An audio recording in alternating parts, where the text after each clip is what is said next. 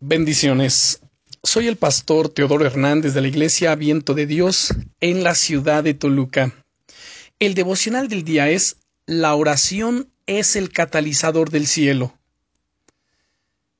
Lo primero que nos viene a la mente a la hora de pensar en el poder de Dios suele ser la oración, ¿no es así?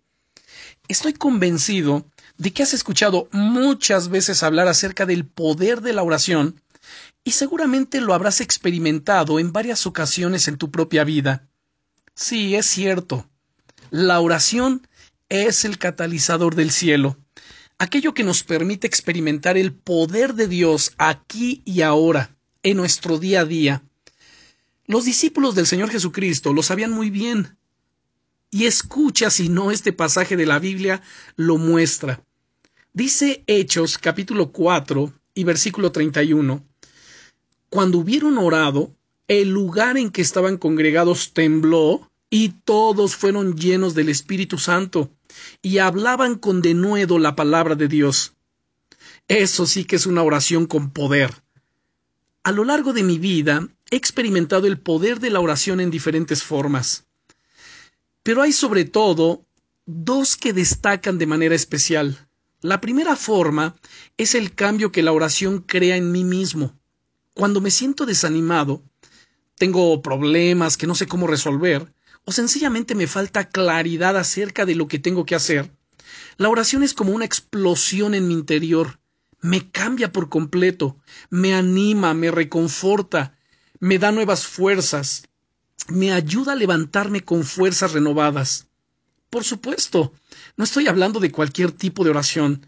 Me estoy refiriendo a la oración de fe, a esa oración que pone toda la carne en el asador, que confía en Dios y se agarra a sus promesas de todo corazón.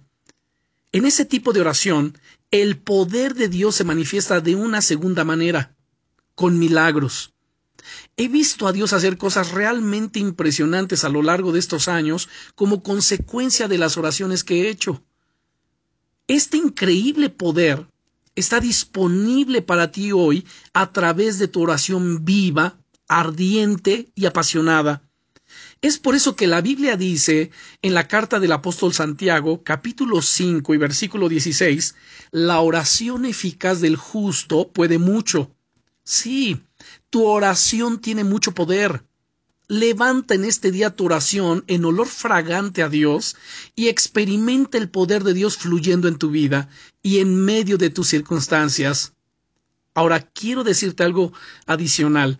No uses solo la oración como un recurso cuando necesitas cosas, cuando tienes necesidad de que Dios te supla, te sane, te ayude, sino también emplea la oración como esa para estrechar tu comunión con Él. Es decir, que tú le puedas expresar tu gratitud, lo que Él es, lo que Él significa, lo que Él representa para tu vida, que lo ames, que le expreses palabras de amor, de agradecimiento. Es más, vamos a orar en este momento. Señor, te damos muchas gracias. Gracias porque podemos entender que la oración es el catalizador del cielo y que si hay alguien que desea escucharnos, eres tú tú que conoces todas nuestras necesidades, nuestros anhelos y deseos. Y en este momento queremos expresar nuestra gratitud, nuestro amor por ti, y decirte que te necesitamos. Queremos tu presencia. Te queremos a ti caminando con nosotros, Señor, en nuestro día a día.